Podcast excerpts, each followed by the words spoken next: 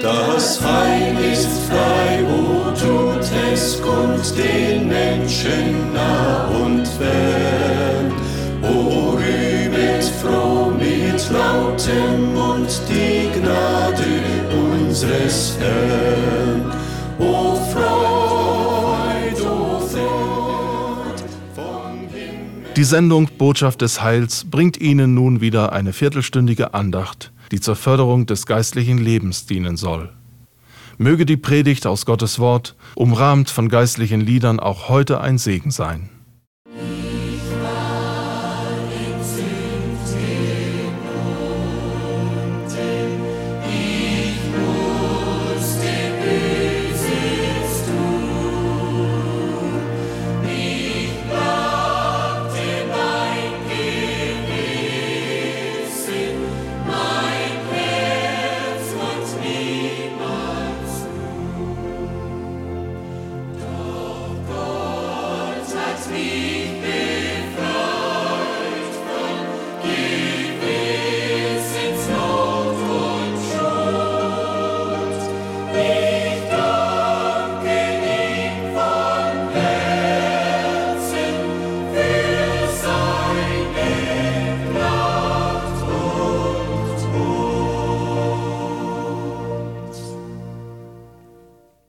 Wir beten nun.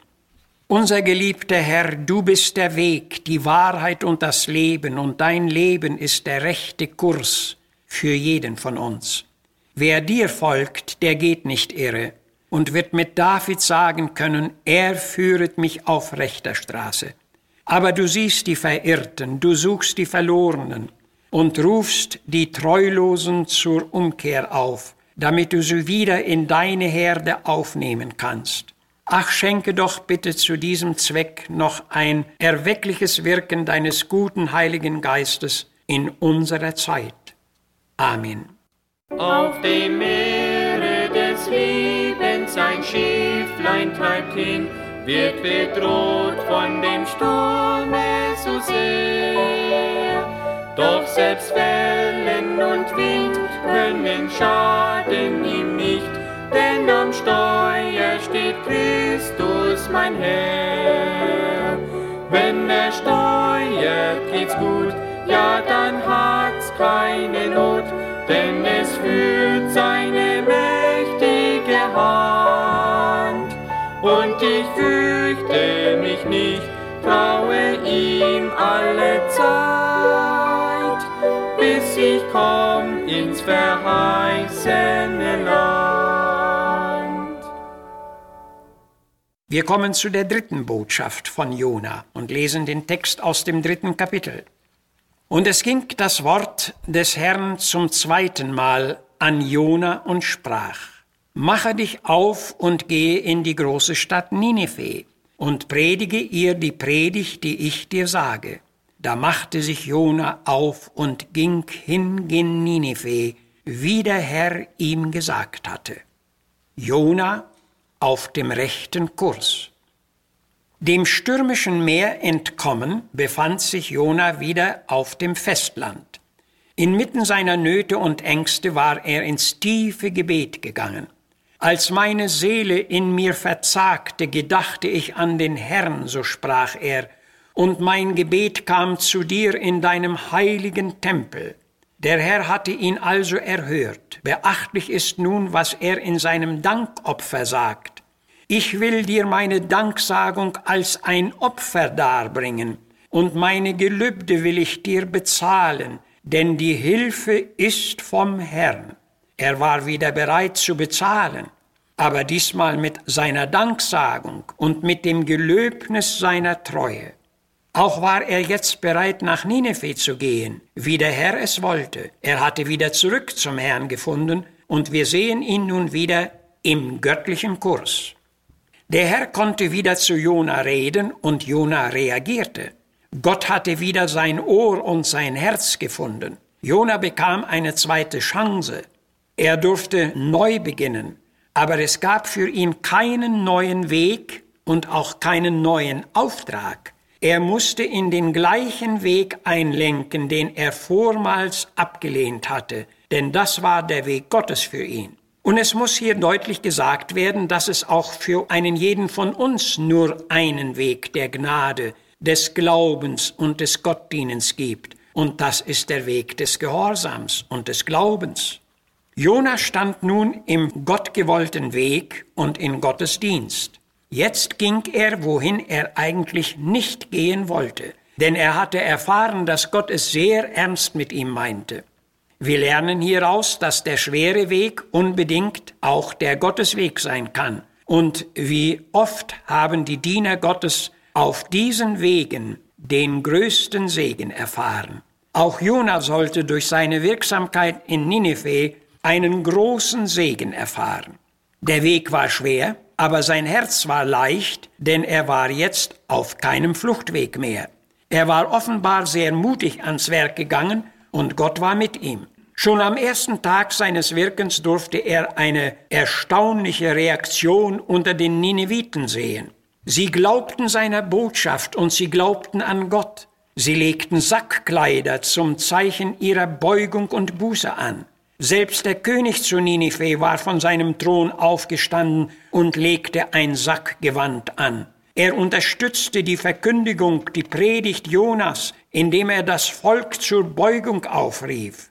Die ganze Stadt war von einer tiefen Gottesfurcht erfasst und das ganze dritte Kapitel dieses Buches zeugt von einer großen Bewegung. In Vers 8 lesen wir, Sie riefen zu Gott, und ein jeglicher bekehrte sich von seinem bösen Wege und von dem Unrecht seiner Hände. Welch eine erstaunlich große Wendung und Veränderung hatte diese heidnische Stadt in drei Tagen durch einen Mann, durch den Gott wirkte, erlebt.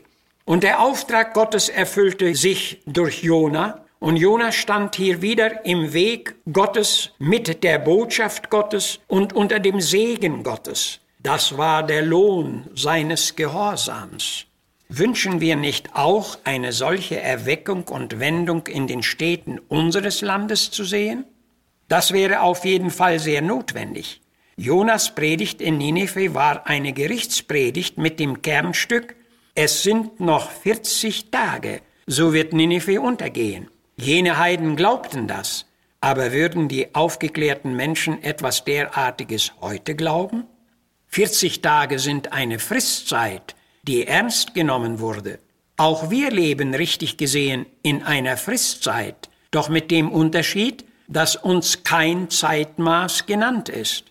Jesus hatte zu seiner Zeit sein Volk auf Nineveh zurückgewiesen und ihnen gesagt, die Leute von Nineveh werden beim jüngsten Gericht gegen dieses Volk als Zeugen auftreten und es verurteilen, denn jene taten Buße auf die Predigt des Jona. Und siehe, hier ist mehr denn Jona. Und weiter lesen wir, er fing an, die Städte Galiläas zu schelten und sprach, wehe dir Korazin und wehe dir Bethsaida, wären solche Taten in Tyrus und Sidon, die auch Heidenstädte waren, geschehen, wie bei euch geschehen sind, so hätten sie vor Zeiten in Sack und Asche Buße getan. Matthäus 11, Vers 20 und weiter. Paulus predigte zu seiner Zeit in Athen. Gott hat die Zeit der Unwissenheit übersehen, aber nun gebietet er allen Menschen an allen Enden Buße zu tun. Apostelgeschichte 17. Und Petrus schrieb das klare Wort, der Herr verzieht nicht mit der Verheißung seines Kommens, wie es etliche für einen Verzug halten, sondern er hat Geduld mit uns und will nicht, dass jemand verloren gehe, sondern dass jedermann sich zur Buße kehre. Denn es wird des Herrn Tag kommen wie ein Dieb in der Nacht, an welchem die Himmel zergehen werden mit großem Krachen, und die Erde und ihre Werke darauf werden verbrennen. Weil das alles geschehen soll, so solltet ihr im heiligen Wandel und gottseligem Wesen auf den Tag des Herrn warten. Und das ist notwendige Bereitschaft für uns alle. Wir hatten bereits betont, dass Jona eine zweite Chance bekam. Und andere brauchen sie auch. Gott hatte sie einmal dem David gegeben und er hatte sie auch dem Petrus gegeben und er gibt sie gewiss allen, die sie brauchen und suchen. Denn er sagte, bittet, so wird euch gegeben, suchet, so werdet ihr finden, klopfet an, so wird euch aufgetan. Konnte er uns den Weg zurück zu Gott noch leichter machen? Auch den unbußfertigen Städten Galiläas. war noch Zeit zur Umkehr gegeben. Denn Jesus rief aus, Kommet her zu mir alle, die ihr mühselig und beladen seid, ich will euch erquicken, und ihr werdet Ruhe finden für eure Seelen. In einem früheren Volkslied hieß es, unser Kurs geht nach Süden. Ob nach Süden oder Norden ist weniger wichtig. Entscheidend ist, dass wir auf dem Weg Gottes und auf dem sicheren Kurs in die obere Heimat sind. Und solange die Gnadenzeit noch andauert, kann jeder, der den rechten Kurs verloren hat oder gar gefallen ist, wieder mit Gott ins rechte Verhältnis kommen, so wie es auch bei Jona der Fall war. Ein Gefängnisprediger hatte den Insassen eine Andacht zu halten. Als er am Sonntagmorgen den Saal betrat und dann auf das Podium zuging, stolperte er und fiel. Darauf folgte natürlich ein schallendes Gelächter. Der Redner aber stand vorsichtig wieder auf, trat an sein Rednerpult und sagte andächtig, Meine Herrschaften, als ich heute Morgen diesen Raum betreten hatte, wusste ich eigentlich noch gar nicht recht, worüber ich sprechen sollte. Doch nun heißt mein Thema, wer gefallen ist, der kann wieder aufstehen. Das führte zu einer bewegten Stunde. Sind Sie eventuell auch unglücklich gefallen? Brauchen Sie vielleicht eine zweite Chance? Ich kann nur sagen, unser Herr richtet auch Sie gerne wieder auf. Geben Sie ihm diese Gelegenheit. Amen. Mein Leben war ein einzig Jagen nach dem Glück. Ich wusste nichts von Gott und nichts von Golgatha. Ein Teil des Lebenswegs lag hinter mir zurück, Gott mich suchte und ich endlich sagte ja. Das war der schönste Tag, den Gott mir jemals gab, als Jesus in mein dunkles